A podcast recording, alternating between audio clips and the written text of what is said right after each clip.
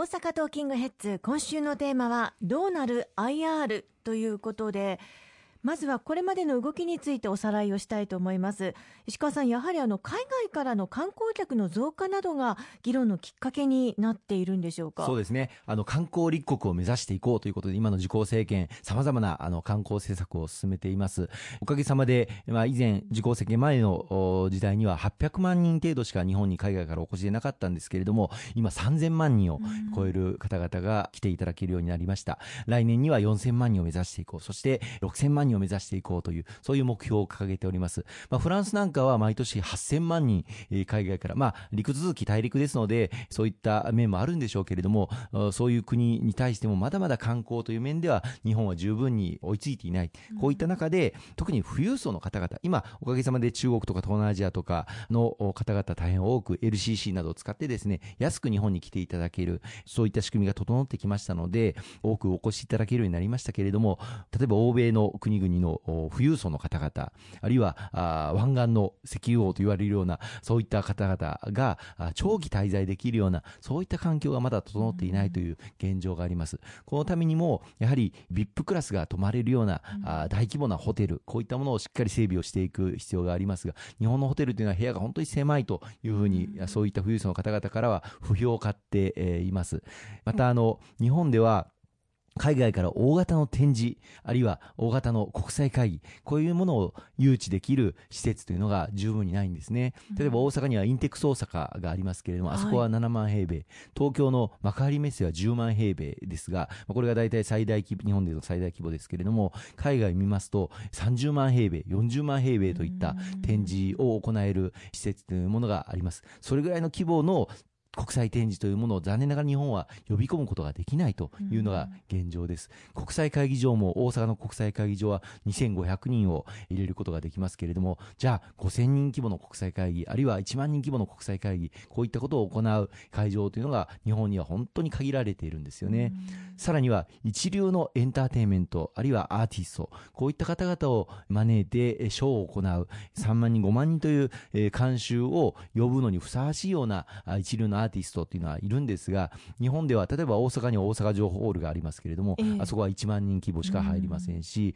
まあ、埼玉のスーパーアリーナがまあ3万人入る、まあ、おそらくこれが日本で最大規模だと思いますがこうしたさらに3万人を超えるような例えば5万人とか10万人とかこうした方々を観客として招くに値するアーティストあるいはエンターテインメントこういったものをやる会場というのがないんです。一部のまあ芸能人グループの方々がドーム球場を使ってコンサートされたりしますけれどもドーム球場は野球するとこですので、はい、まあ、音響とかそういったものは十分ではないという中で、アメリカあるいは欧米の本当に超一流のそのアーティストを招いてショーを行うそういった施設もないという、まあ、そういった課題をどう、え克服をしてさらなる観光立国を推進をしていくのかというのが今の日本の大きな課題でありました。でただそういった大型の国際会議あるいは国際展示あるいは超一流のアーティストを招くというのはそんなに年がら年中行えるわけではありませんのでなかなかそれだけでは財政的に経営が持たないのではないか、ですから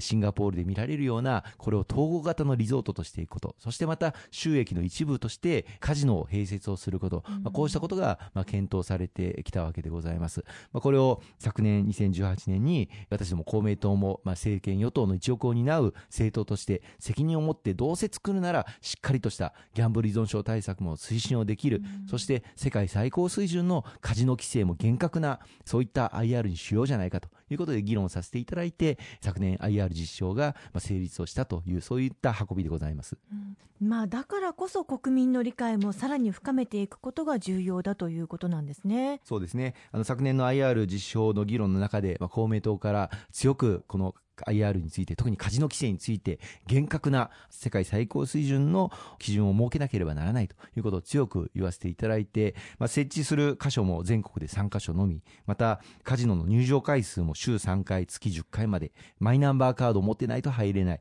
あるいは入場料も6000円毎回毎回払っていただかなければ入れない。あるいは家族申告、ご本人申告といいまして、ご家族の方がうちの家族のお父さんもう入れないでくださいという申告があればもう入れなくなるとかですね、こういった厳しい厳格なカジノ規制をまあ設けることができたということも安心材料の一つとしてどうかご理解をいただきたいと思います。うん、まあ、あのイメージ的な問題もかなり大きいかと思いますけれども、まあ、いろいろとお話にありますように入場するのに料金が発生したりということで、まあ、あなかなか変なことにもなりにくいのかなというふうにも思ったりもします。ただ初めてのことですからね慎重になってしまうのも理解はできますよね。そうですね。あの観光立国を進めていく。さらに、えー、大型のマイスと言われますけれども国際展示国際会議こうしたものを誘致できるそういった環境を整えていくとともにそのカジノについては大変な懸念市民の皆様の関心も高いわけですので、うん、ギャンブル依存症対策をしっかり進めていくことを同時にしなければならないと思います、